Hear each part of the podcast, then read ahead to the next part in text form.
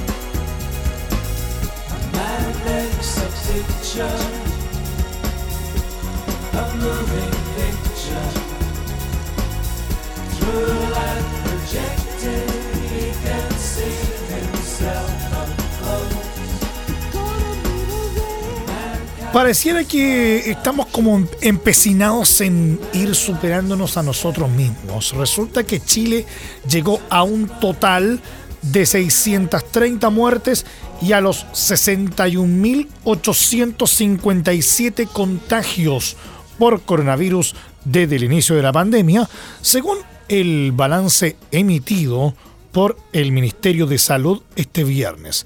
De acuerdo al reporte, en 24 horas se anotaron 4.276 nuevos casos, el alza diaria más alta. De ellos, 3.863 corresponden a pacientes con síntomas y 413 a asintomáticos. Nuevamente, la zona más golpeada es la capital con 3.709 contagios, lo que equivale a casi el 87% de los registrados durante el último conteo. Le sigue más atrás la región de Tarapacá con 147 y Valparaíso con 133. Asimismo, se reportaron 41 fallecidos. 25.342 personas fueron declaradas como recuperadas mientras que los pacientes conectados a ventilación mecánica llegan a los 850. Hay 159 en estado crítico de salud.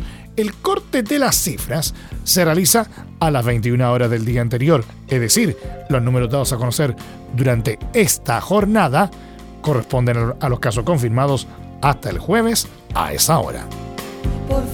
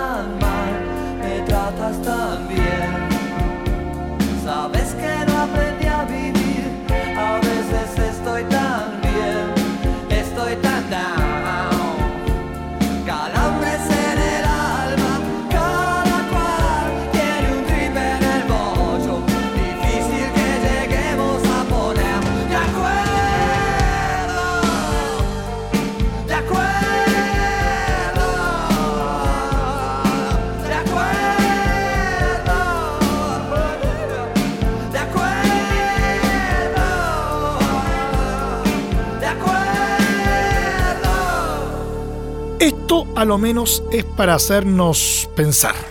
Resulta que en un nuevo balance realizado por el MinSal en relación a la situación del COVID-19 en nuestro país, el ministro de Salud, Jaime Mañalich, hizo un llamado a alcanzar acuerdos para trabajar en contra de la pandemia.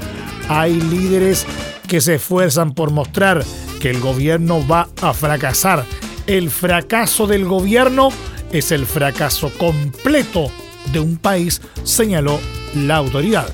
Así, emplazó que las voces disonantes, sobre todo cuando están basadas en hechos o en datos que no son verdaderos, los dejemos de lado. Mañalich aseguró que con este tipo de acciones se alienta conductas que son contrarias a las políticas sanitarias que hemos convocado. Por esto, el ministro Mañalich enfatizó que actualmente se necesita el compromiso de la ciudadanía frente a un enemigo común que es el coronavirus.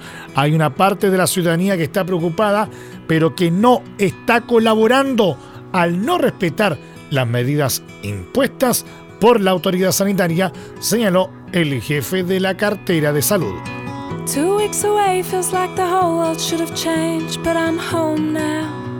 And things still look the same. I think I'll leave it till tomorrow to unpack. Try to forget for one more night that I'm back in my flat on the road where the cars never stop going through the night. To a life where I can't watch the sunset. I don't have time. I don't have time. time, time. I've still got sand in my I can't shake the thought of you. I should get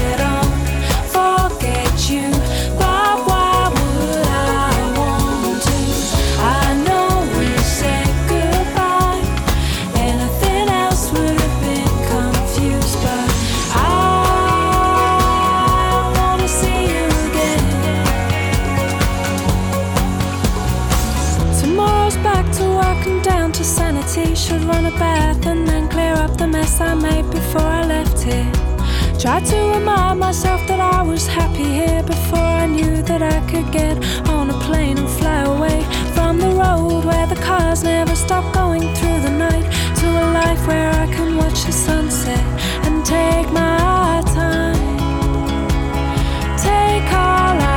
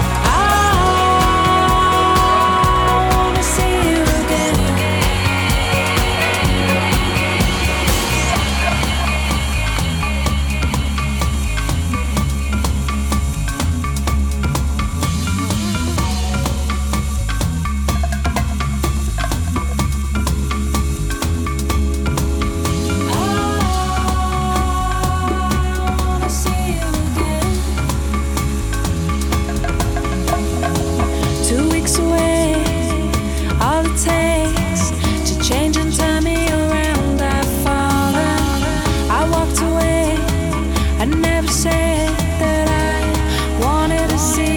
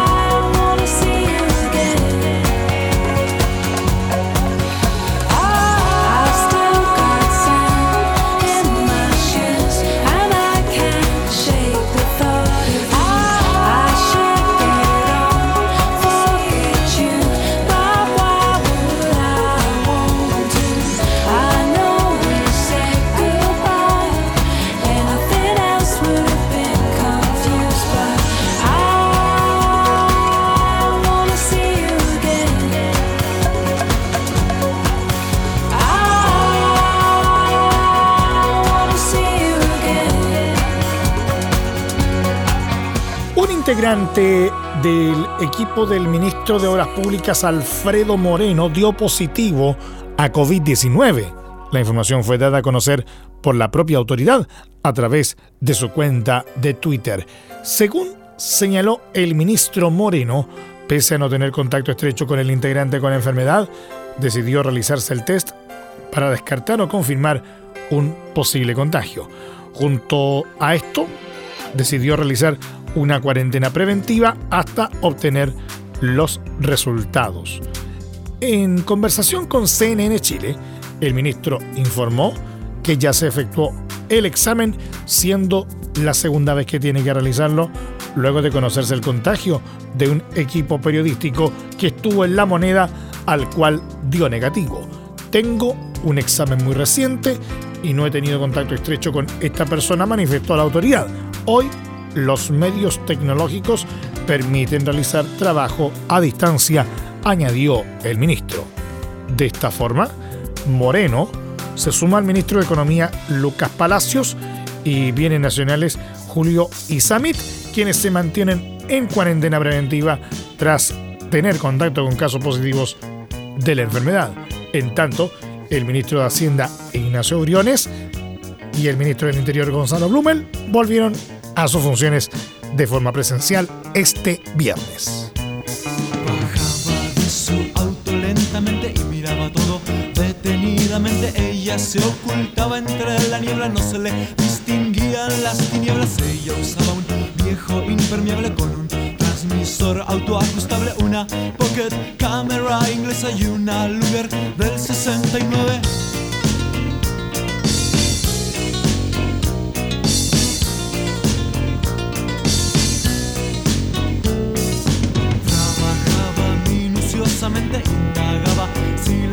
No se le escapaba un detalle, era inteligente como nadie. Ella no le temía al peligro, lo encontraba muy emocionante. Siempre le gustaron las dificultades y mucho más poder solucionarlas.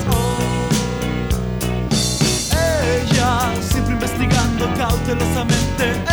Ella siempre ocultándose y disimulando. Ella siempre arriesgándose por su gobierno. Era una espía y así se divertía.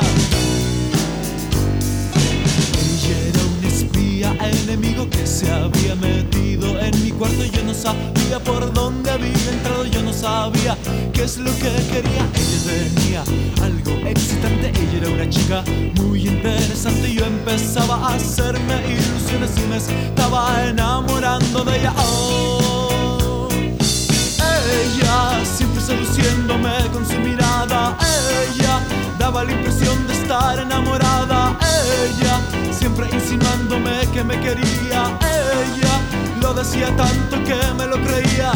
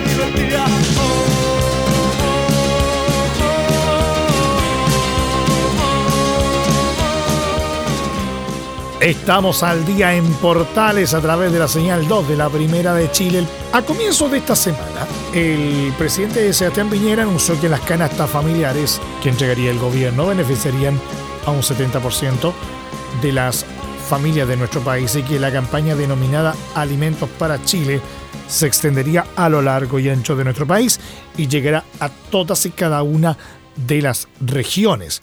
Vamos a llegar a los hogares vulnerables y a los hogares de clase media necesitada, que sin duda requieren, merecen este apoyo y este alivio de parte del gobierno, sostuvo en esa oportunidad el jefe de Estado. Pero Eso quedó en duda este viernes, luego de que el ministro de Desarrollo Social, Sebastián Sichel, debiera aclarar en Radio Cooperativa que las 2 millones y media de cajas llegarán a un rango menor de lo indicado en un comienzo.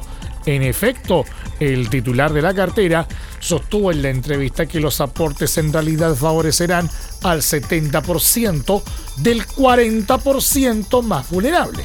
Siempre hablamos de que esto iba dirigido al 70% del 40% más pobre. 2 millones de cajas y casi 2.900.000 hogares son más o menos el 70% del 40% de los hogares más vulnerables de Chile, dijo Sichel al citado medio. Sin embargo, una vez concluida la entrevista, salió nuevamente a referirse al tema, esta vez a través de su cuenta de Twitter. Aclaro lo dicho, es al 70% promedio de las familias de la región metropolitana, de las comunas que están en cuarentena, aseveró. Al conocerse las declaraciones, parlamentarios de oposición criticaron duramente al Ejecutivo. Una de las voces que se alzó fue la de la senadora DC Yasna Proboste, quien sostuvo que en el día de hoy hemos conocido una vez más la improvisación. Es urgente que el gobierno decida de una vez por todas si va a seguir jugando con las necesidades más sentidas de la ciudadanía, como son los alimentos, o va a actuar como esperamos todos los chilenos con seriedad, pero también con celeridad frente a las necesidades que tiene la ciudadanía, añadió. En esa misma línea, el diputado Miguel Crispi de Revolución Democrática ingresó un oficio para que el Ministerio de Desarrollo Social aclare la situación. La profunda vulnerabilidad que están viviendo hoy miles de familias en todo el país requiere de un trabajo serio y ayuda concreta, sobre todo si hay que respetar una cuarentena, sostuvo. Las cajas de mercadería serán otra política pública mal aplicada, lenta, cara, con baja cobertura y letra chica. No era para el 70% como dijo arroba Sebastián Piñera, tuiteó en tanto su par del PPD y jefe de bancada de ese partido, Raúl Soto. Lo ocurrido revela la verdadera cara del gobierno en su incapacidad organizativa, comentó por su parte el diputado socialista Marcelo Schilling, quien calificó la ayuda social como una improvisación total.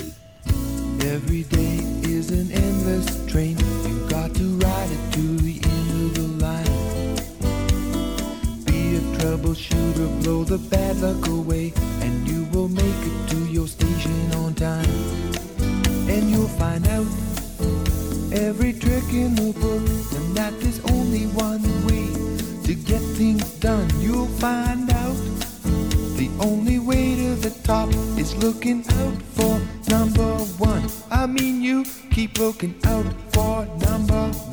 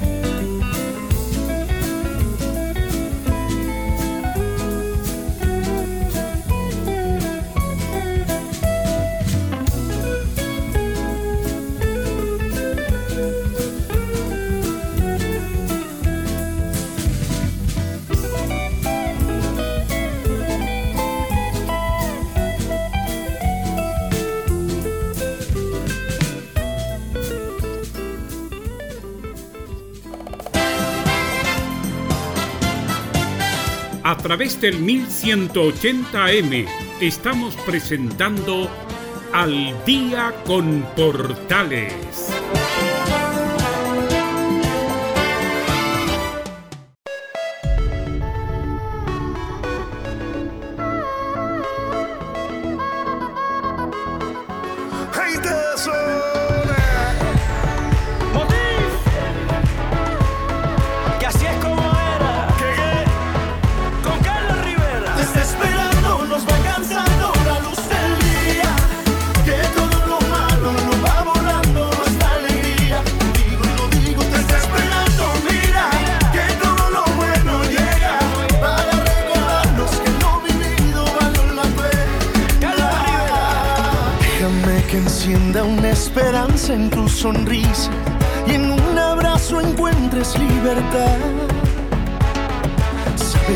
allá afuera el mundo corre tan deprisa, la gente se olvida de soñar.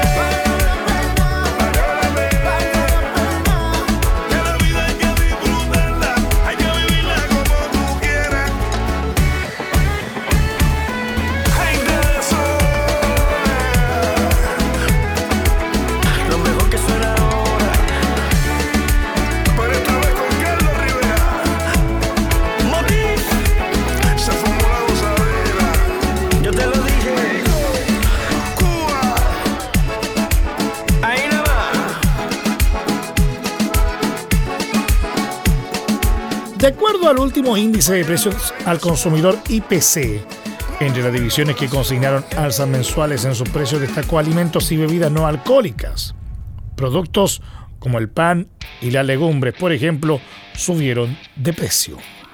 Frente a ello, y en el contexto de las dificultades económicas que ha generado la pandemia en los hogares chilenos, organizaciones sociales y alcaldes han emplazado al gobierno para que fije los precios de los productos de primera necesidad. De acuerdo a la Corporación Nacional de Consumidores y Usuarios, CONADECUS, la canasta básica de alimentos aumentó de 19 mil a más de 26 mil pesos desde marzo. El presidente del organismo, Hernán Calderón, opinó que medidas como el bono COVID se diluyen si no se trabaja en paralelo el costo de los insumos. Sin embargo, desde el Ejecutivo descartaron la opción de fijar los valores de determinados productos. El ministro de Economía, Lucas Palacios, cerró la puerta a esta alternativa. Explicó que aquello genera mercado negro y agotamiento de stock. Lo importante en esta crisis es mantener sana la red de producción, de importación y de abastecimiento, puntualizó el académico de la Universidad Andrés Bello Gonzalo Escobar, coincidió con el ministro Palacios explicando que la fijación de precios a la larga termina afectando a los consumidores. Previamente, el 18 de marzo, el ministro Palacios ya se había referido a este tema. Ese día explicó que existe la posibilidad de fijar precios bajo un estado de excepción constitucional, pero eso dura solamente lo que dura un estado de excepción constitucional. En ese mismo contexto, advirtió que cuando empieza a haber sobredemanda de algunos productos, los productos se acaban. Entonces necesitamos que se siga produciendo y distribuyendo a un precio justo, sin abusos ni especulaciones. En similar línea, el ministro de Hacienda Ignacio Briones sostuvo que las bandas de precio suenan bien, pero tienen una serie de problemas como definir cuál es la banda. El jefe de las arcas fiscales añadió en Radio Universo que claramente nadie quiere empezar a pagar más y que cuando ello ocurre lo primero que se viene a la cabeza es la especulación. Pero hay elementos estructurales para que eso no ocurra. Por último, comentó que hoy tenemos una economía que está funcionando a media máquina y eso es una realidad y que por ello se está apoyando el ingreso de las familias con medidas estatales.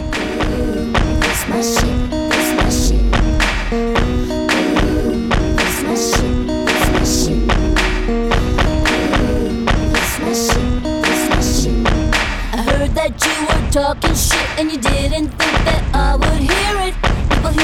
talking like that, getting everybody fired up. So I'm ready to attack, gonna lead the back, gonna get a touchdown, gonna take you out. That's right, put your pom poms down, getting everybody fired up.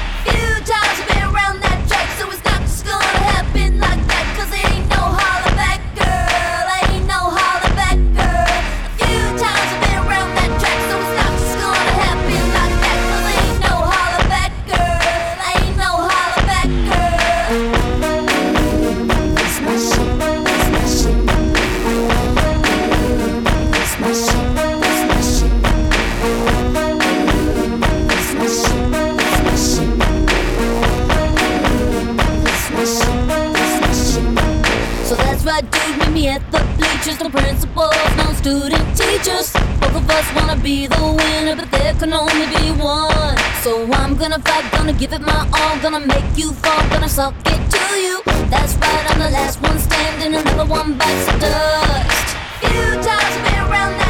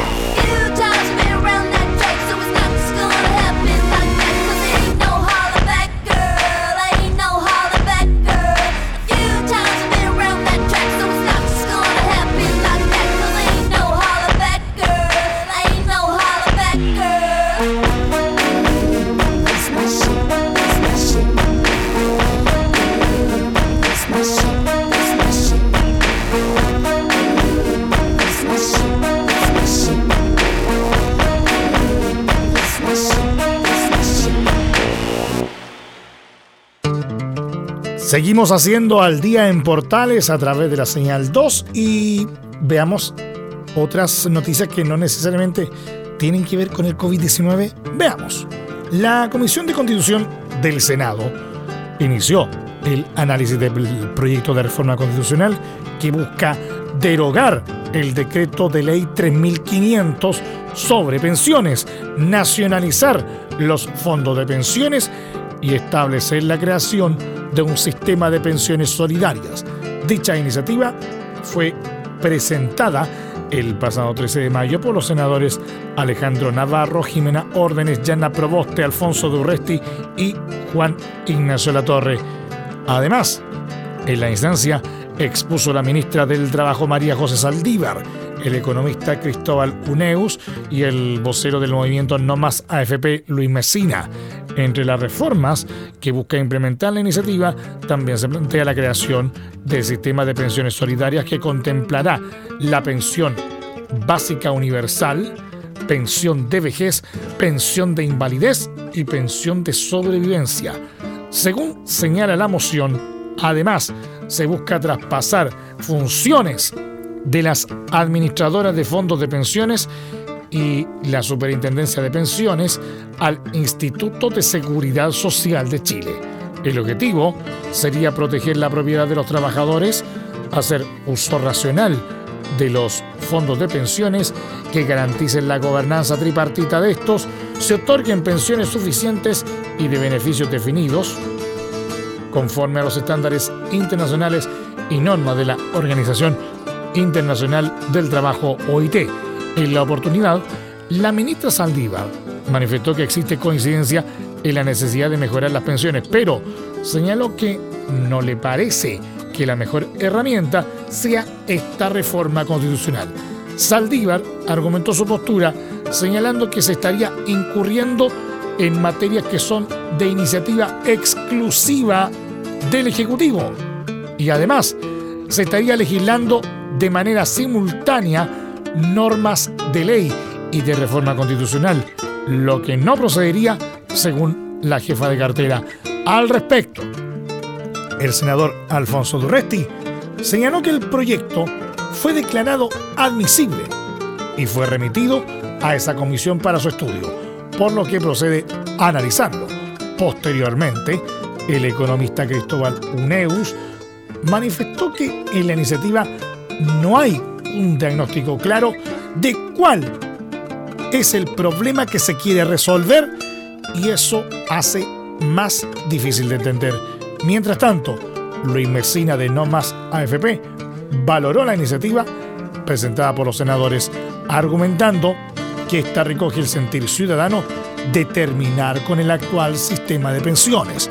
Asimismo, entregó cifras sobre el bajo nivel de las pensiones en el país, señalando que el actual sistema genera pobreza y una gran concentración de la riqueza. Cabe recordar que según informes de la propia Superintendencia de Pensiones, en medio de la crisis sanitaria y volatilidad de los mercados financieros globales, los fondos de pensiones desde el 31 de diciembre de 2019 al 31 de marzo de 2020 ya han perdido cerca de 58.600 millones de dólares. Tras las exposiciones, el senador Andrés Alamán pidió que se revise la admisibilidad del proyecto y dijo no compartir algunos de sus planteamientos, aun cuando cree que es necesario avanzar en mejorar las actuales pensiones. El senador Felipe Arboe manifestó que es importante escuchar a constitucionalistas para ver si la reforma constitucional es o no la fórmula de sacar adelante un proyecto de esta línea. A su turno, el senador Francisco Buenchumilla señaló que el sistema de pensiones colapsó y es momento de analizar esta materia, mientras que la senadora Jimena Órdenes coincidió argumentando que las tasas de reemplazo son significativamente más bajas que en el resto de los países OCDE. Finalmente, el senador Juan Pablo Ledelier, en su calidad de presidente de la Comisión de Trabajo y Previsión Social, explicó que se constituyó una mesa técnica en la que se están trabajando diversos temas para avanzar en materia de cambios al sistema de pensiones.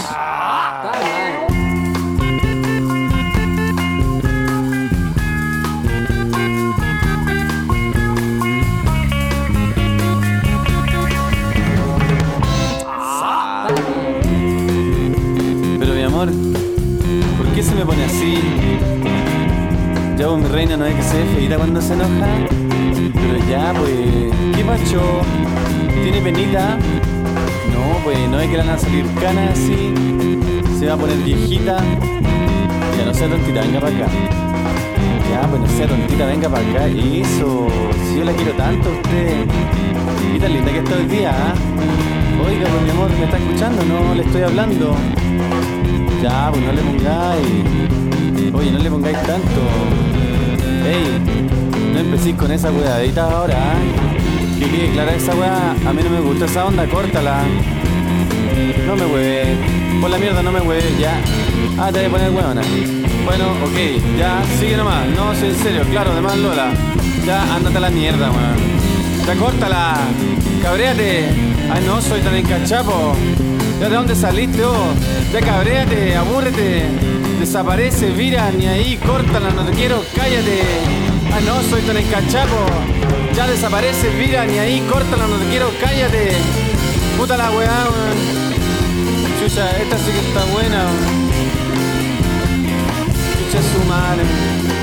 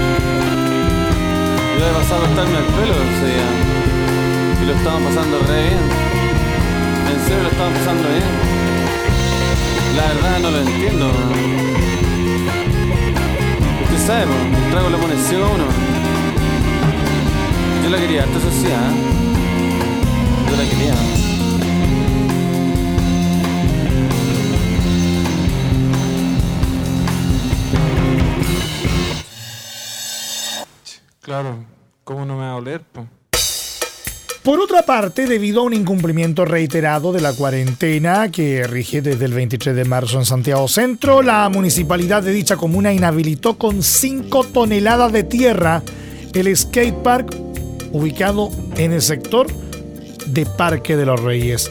De acuerdo a lo denunciado por los mismos vecinos, en reiteradas oportunidades el skate park fue utilizado por grupos de personas pese a la cuarentena que mantiene la comuna. El skate park está por ahora bajo tierra, indicaron desde la Municipalidad de Santiago.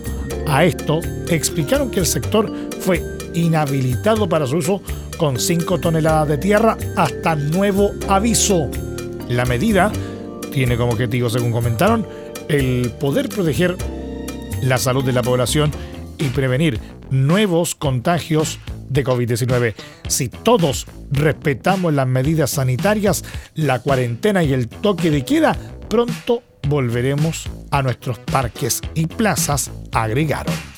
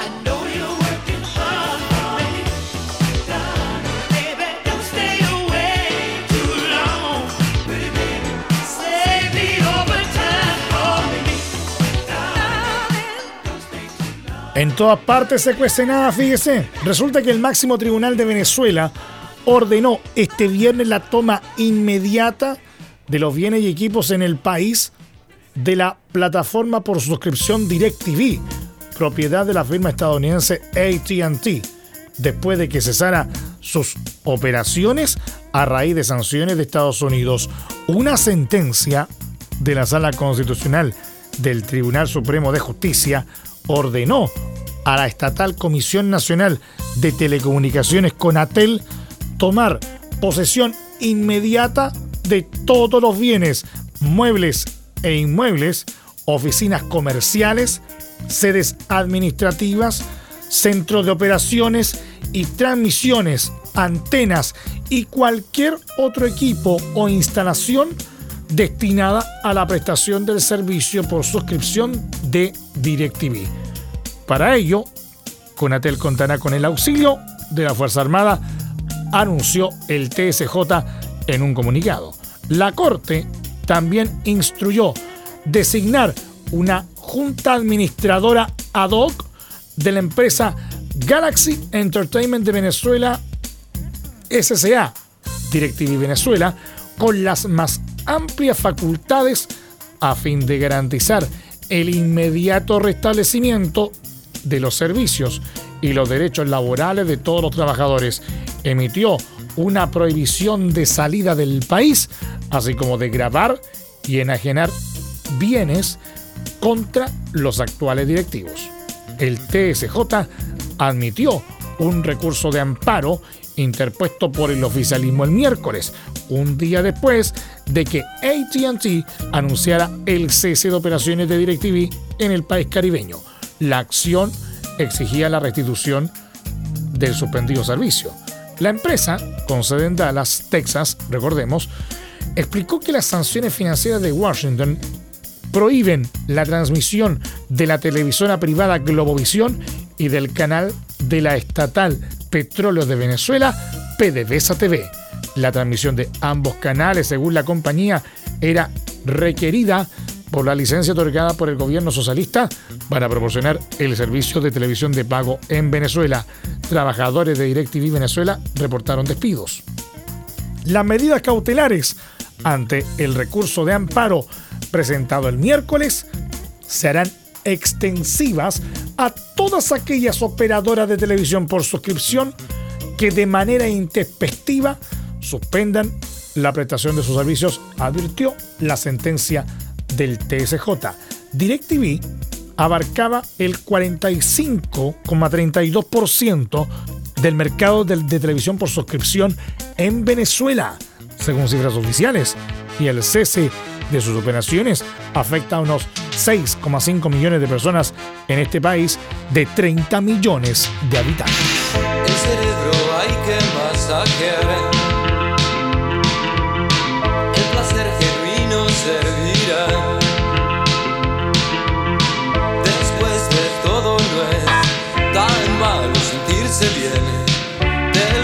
Lo agradecerán los demás. Ya sé, te quieren presionar. Las culpas te confunden más. No debes permitirlo, no rompas tu equilibrio, defiende siempre bien tu lugar. Tus sensaciones dicen más, son espontáneas, de verdad. No las ahogues con frustración, son tu presente tu color.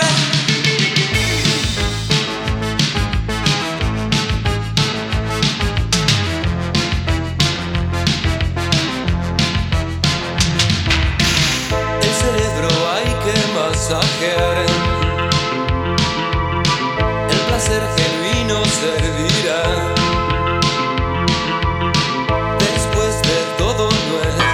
Tan malo sentirse bien te lo agradecerán los demás. Ya sé, te quieren presionar. Las culpas te confunden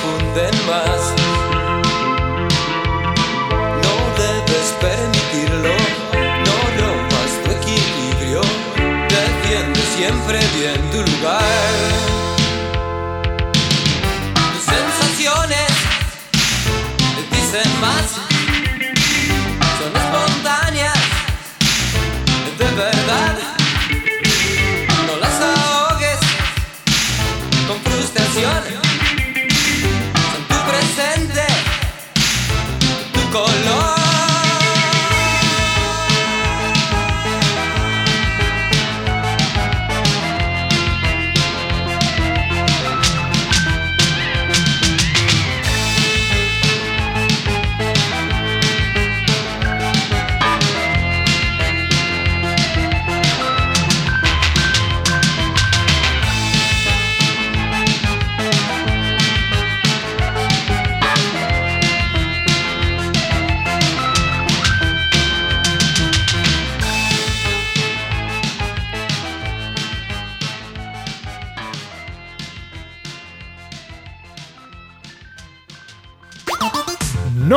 Hay tiempo para más. Hasta aquí nomás llegamos por el día de hoy en la presente entrega de Al Día en Portales, como siempre, a través de la señal 2 de la Primera de Chile.